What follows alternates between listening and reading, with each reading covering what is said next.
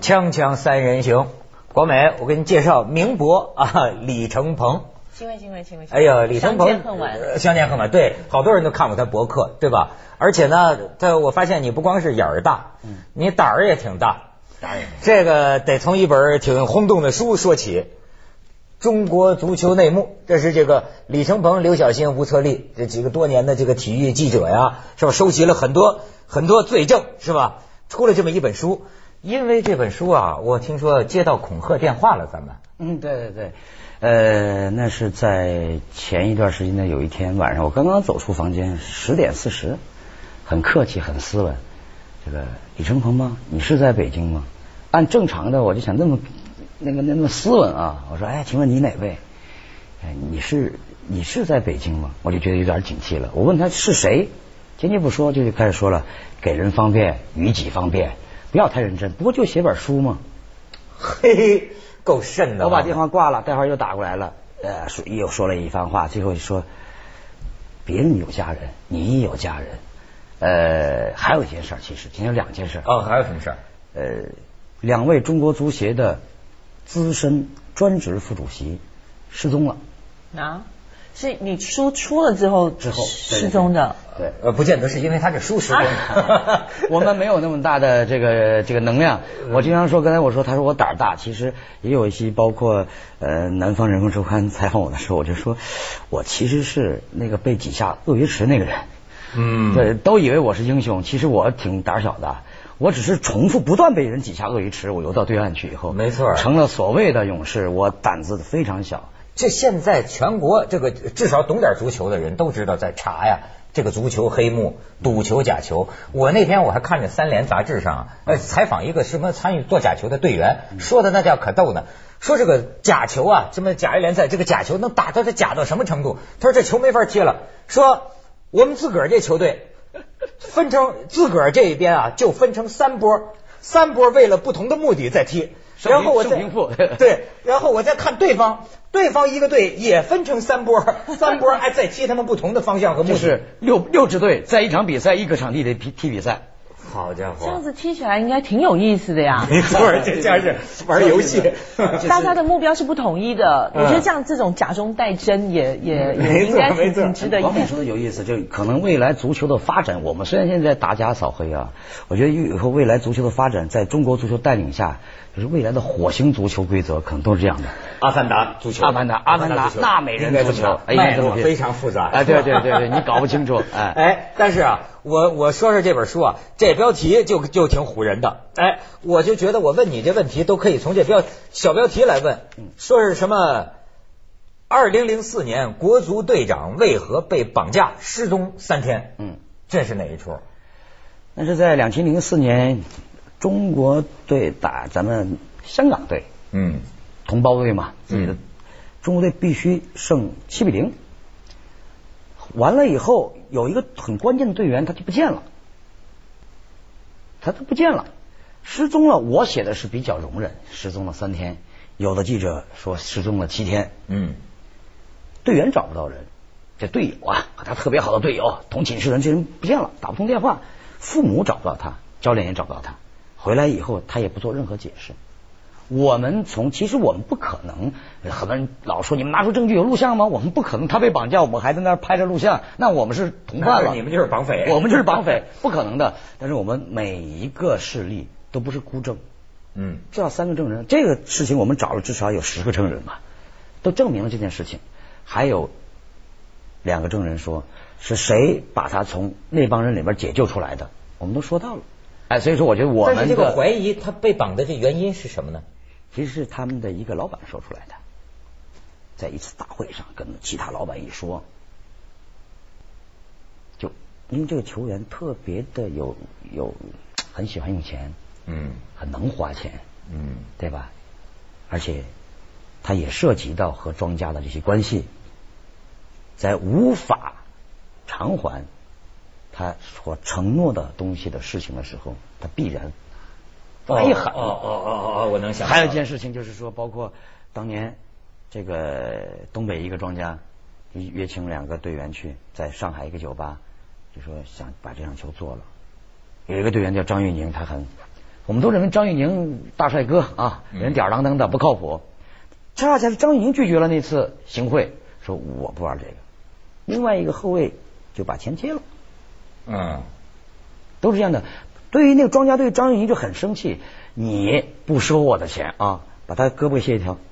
幸好大家是东北老乡嘛，下算了。所以我以为只有演艺圈才有潜规则的问题，原来足球圈也有很多潜规则的问题啊。哎呦，明规则，我们是明规则，并没有怎么说呢？我不敢说所有的都打过假球，我敢说所有的球员都不敢站出来说我从来没打过假球。那万一有人真的不从呢？卸胳膊呀，还可以、嗯那留着腿，可以留着腿可以踢球，就不用胳膊。啊可以参加残奥会，可以参加。 对，我看这小标题还有一个嘛，二零零七年沈阳金德队员李振嗯宏为何遭到活埋？这是好像术语吧这是抗日战争真年代的嘛，活怎么埋都嗯吗？真的活埋啊嗯嗯，不是术语啊。这个最早报道出这个消息的是香港的一家媒体。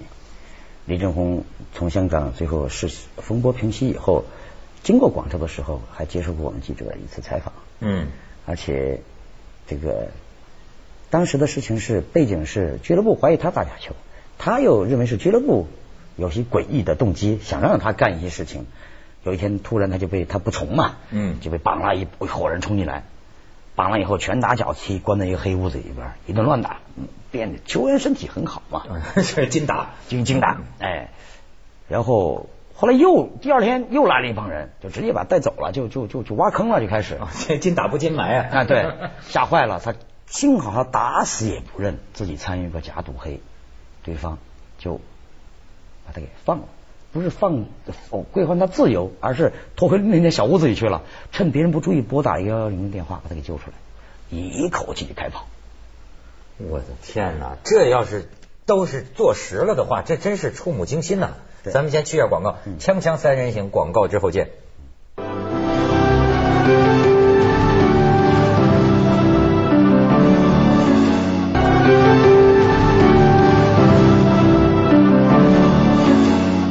我看基本上我这采访提纲啊，都是他说这小标题问他就行。看说什么？二零零九年落案的范广明，难道是足协高层的替死鬼啊？这当然这是个问句。还有一个我挺挺挺好奇，说袁伟民为什么不作为？嗯这是说的什么？两千零二年，中国有一场非常浩大的打假扫黑，当时有一个叫教练呃一个裁判叫龚建平，对，经过在大家的动员下，说你你先把钱交出来，你认罪吧，我们一定会，你是污点证人，我们会保护你。现在想来，龚建平是一个非常厚道的人，他想确实这不对，把钱交出来了，直接给抓了，抓了以后就就判刑了，就死在牢里嘛。呃，死在保外就医啊保外就医嗯他得了那骨癌，郁郁寡欢嘛，因为他是想确实想改变中国足球的一些现状。咱广美说了这是潜规则，我说这是明规则。裁判员你要不收红包，别人觉得你有神经有病。嗯呃，他就觉得也他也是想改变一些不好的现象。他其实人品很好的，收的钱也是很少的。 哎呦，但是就像他老婆说的，说我老公给给给抓进去了，对你们那些人，你们谁没有问题啊？啊对怎么就好像他说是到现在为止唯一的给抓进去的，唯一的坐牢的一个裁这判么一个裁判员，对那个那那个话听起来像陈信宇说的， 陈信宇，陈陈水扁他女儿，啊你们谁敢说没有拿过我爸爸的钱？ 哎呦，这事儿啊，就是怕这个他这个涉及面的大呀，确实是这么个问题。对，你觉得这种，你像咱要讲贪官，就可以叫结构性腐败嗯啊嗯嗯。那你说中国足球的这种事儿啊，他怎么走到走到今天的 嘞？实际上啊，我们这本书是回溯的历史是非常久远的。我们比如说一九七八年的时候，我们就引用了一个美联社的一个记者的一个写法，他写他很百思不得其解。他说这个国家的球员有一种爱好，他们特别喜欢把对方球队的球碰到自家的大门里去。这种踢法在他的国内，他们国内是大行其道，他们管这叫人情球、关系球和政治球，甚至有一年一支日本球队，这个中日恢复邦交嘛，对吧？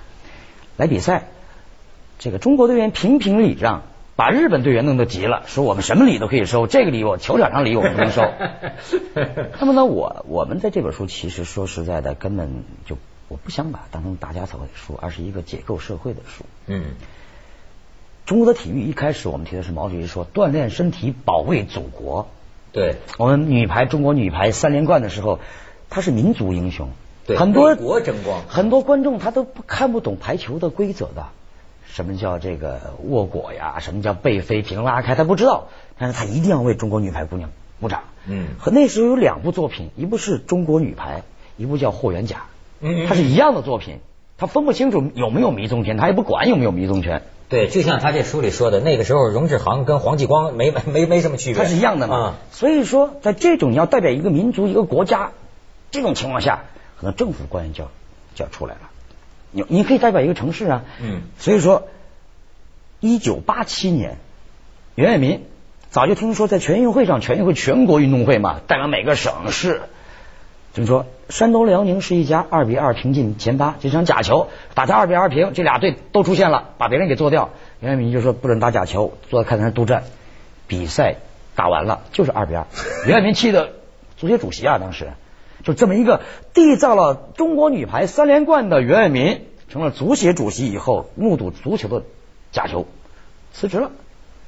然后呢，过了几年以后，他又重回啊，那都谁都不愿意当。比如说后他后来是年维四，年维四也搞不懂中国足球，就去了中国棋院。这样一个小段子呢，年维四我们当时开玩笑说，年老以前足球是黑白相间的嘛，说您从黑白世界到黑白世界，围棋也是黑白。啊对，年老去了棋院，这是聂卫平告诉我的，嗯说到了我们棋院呀、只要年老来这这个带队的比赛都打不好，不管是谢娟还是谁，本来一定能拿下的比赛，这年老来了就一定就很很危险。为什么呢？您说，田老把中国足球的霉运带过来了， 就压力大，其实压力大。嗯后来袁伟民不得已又回到足协主席的位置上，嗯他就发明了一个什么呢？叫专职副主席。嗯啊，全世界是中国足球发明了专职副主席，为什么要发明专职副主席这么别扭的名字呢？对啊是为了他又不想当足协正主席，但是必须当，没有人能接。嗯他就是把衬托他他是业余正主席，啊，那边专职副主席实际管事儿，去顶雷。嗯他没有办法，只有他辞职。之前他也写过一本书《远迷体坛风云》，他写到中国足球这一段，他也说我也搞不懂为什么。其实他不是搞不懂，错综复杂关系太多了。比如说这次就刚才我们谈到的那个龚建平，嗯当时也是拍桌子，一定要办。后来好多层层的关系，盘根错节。足球一个足球队后边代表的不是一个俱乐部，它可能是一个城市。在这本书里，我们写了九九五年保卫成都，我们的足球这时候是以城市名片的形象出现的。啊，它的它的假赌黑，我们当然不是政府在搞，但它因为它有政府的形象在里头，大连万达是大连政府的形象，就和大连政府经常满城市搞的草坪一样，它必须要这个形象，所以只许赢不许输。对，你我记得我书里边写了，有一次开誓师大会，嗯，领导也不懂行，说了，哎，我们一年有几个主场啊？十一个主场，那我们拿下十个吧。 下边就是都觉得很荒谬，曼联队也不可能保证百分之九十以上的主场胜率。那下边就赶紧领导也放个屁，下边跑断气，嗯就联络，还还大家还能够很长的很多时候还能联络好，为什么呢？每个队的领导都是想拿十个主场，大家交换呗，我客场输给你，主场你输给我。没错儿，我觉得啊，这个我有一个感觉啊，就是呃，中国这个国家是个很神奇的国家。神奇某种意义上讲啊，它又是万能的，你又觉得很多事儿很困难，但你又是万能的。我记得啊，就是我跟我香港朋友讲起来，他们觉得就大惊失色啊， 就是我比如说，好比说我们这伙朋友里边啊，嗯有个人杀了人了，咵关进去了，朋友之间听说了哈，你这第一个反应就是什么？把他捞出来，把他捞出来。这在香港人看来不可想象，是说什么叫把他捞出来？说一个贪官进去了，但是你有的时候会发现，不见得是死刑犯啊，嗯有的时候会发现很重的案子，莫名其妙的。就你比如说你在香港这种法治社会，你会觉得这事儿，你比如说你交通违章，该怎么办就怎么嗯是的办是，的没有别的选择。是的但是在中国似乎又是一个万能的国家，不管你的亲朋好友出了什么事儿，找这头不行，那头不行，绕一圈一圈一圈，柳暗花明又一村了，真的是有这样的事儿，有时候还平调，还平调还升升官。呃，就能把这事儿给你解决了。其实广美，我觉得足球圈比你们演艺圈要，他不能说更黑，但是肯定是更狠。你们不会玩活埋吧？不会不会不会 光美聊聊那也不会，我我我这样讲吧，中国算是一个以体育立国的国家。你看我们在那个奥运会上面的表现，真是让人这个瞠目结舌的一个一个一个结果。那如果每个人都是用踢足球这样的方式来来搞体育的话，我们怎么能够有今天的成就？所以这这根本就是你们足球圈的一个一个特殊的现象吗？还是什么东西？不是所以说我我我听了半天，我嗯真的是满满头的问号。呃，所以我你这你问题提得很好，我必须非常的，对对对我急迫的想回答你这个问题啊，就是很多人都问我，女孩子特别说。你们乒乓球、跳水拿这么多冠军，足球为什么拿不？我们这么多人十三亿选十一个还踢不出来呢？问题恰恰就在这儿。你看啊，我们奥运会拿金牌全是跳水金牌、羽毛球、射击、呃什么女子举重。刘翔嗯好，刘翔单说，嗯个例，啊啊啊！你没发现，这是自从一九八四年中国加入了奥运大家庭以后才发明的奥运金牌吗？什么意思？叫发明以前奥运会是没有乒乓球、羽毛球、跳水金牌的。哦，啊我们中国再强大，国际社会一定要邀请中国加入大家庭，怎么办呢？我要哎，你们什么行？我们羽毛球，乒乓球好，好好，两块金牌够不够？来来四块。我们当时开完奥运会以后说，泰国其实也能成为金牌第一奥运会。我们把泰拳、女子泰拳、中年组、少年不组是，那我问你，这我这就外哎我我我举个例啊，我打断一下，乒乓球你在国外世界上看人打吗？比赛吗？你看过吗？电影里边有反应吗？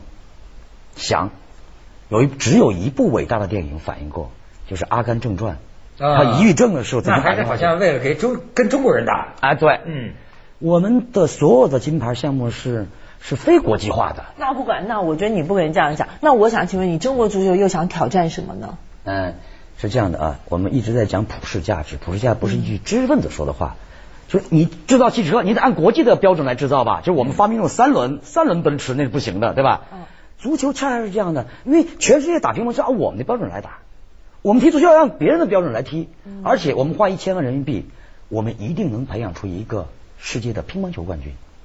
嗯但你花一百个亿人民币，你培养不出巴西队出来，啊你是得文化传承、民族性，这团队运动，它的难度也是最高的。我记得上次我们聊的时候啊，这都聊到这个民民民民民民族特点。就比如说，你看足球这种合作呀，嗯它属于一种叫做什么呢？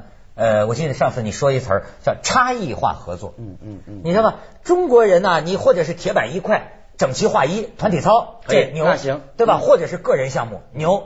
但是换到这种啊，差异性合作，又需要各自的发挥，哎又需要彼此之间团队配合，嗯这个玩意儿我们好像不太灵。说为什么刘翔和姚明能是真正的、真正我们全民的体育偶像，对吧？但他们压力也很大，什么刘跑跑也有，对吧？嗯，它确实是国际化的运动。你说美国人，我们中说，哎，美国人在北京奥运会被我们干趴下了啊，高兴啊！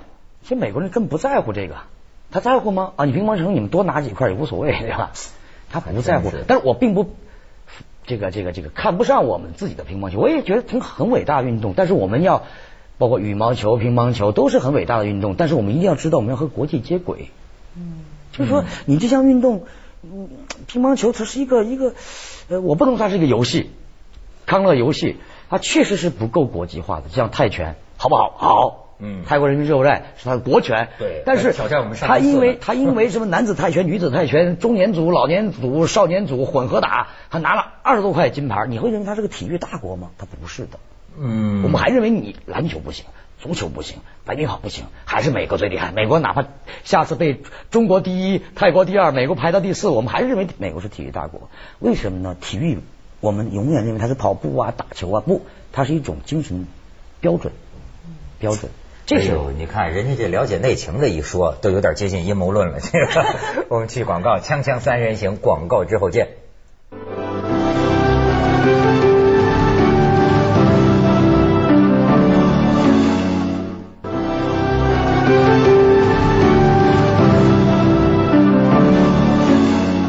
我看你们这个体育呃这个评论者呀，经常说中国足球为什么不行啊？呃，经常矛头指向足协。嗯嗯。是不是？哎，你不是还有个足协的段子跟我们说说吗？对对对，其实足协主席，很多人说这个郝晓东去当足协主席，李承蒙去当足协主席就有救了，没救。足协主席也是一个管理体制一个符号，他长期用行政手段来管理这个市场的行为的时候，比如派一个文化局局长管理中国电影，他是搞不好当导演，他怎么当得好呢？嗯，所以他有很多焦头烂额的事儿，比如我去了，我我我们经常调侃谢亚龙插腰机，看 妖精，，李承蒙去了他是李亚龙，他一定不是李云龙对吧？嗯，比如说严严胜铎他也是，他们以前都是挺优秀的这个我我这个政府干部，来了足协以后焦头烂额，呃，很有时候显得比较弱智了。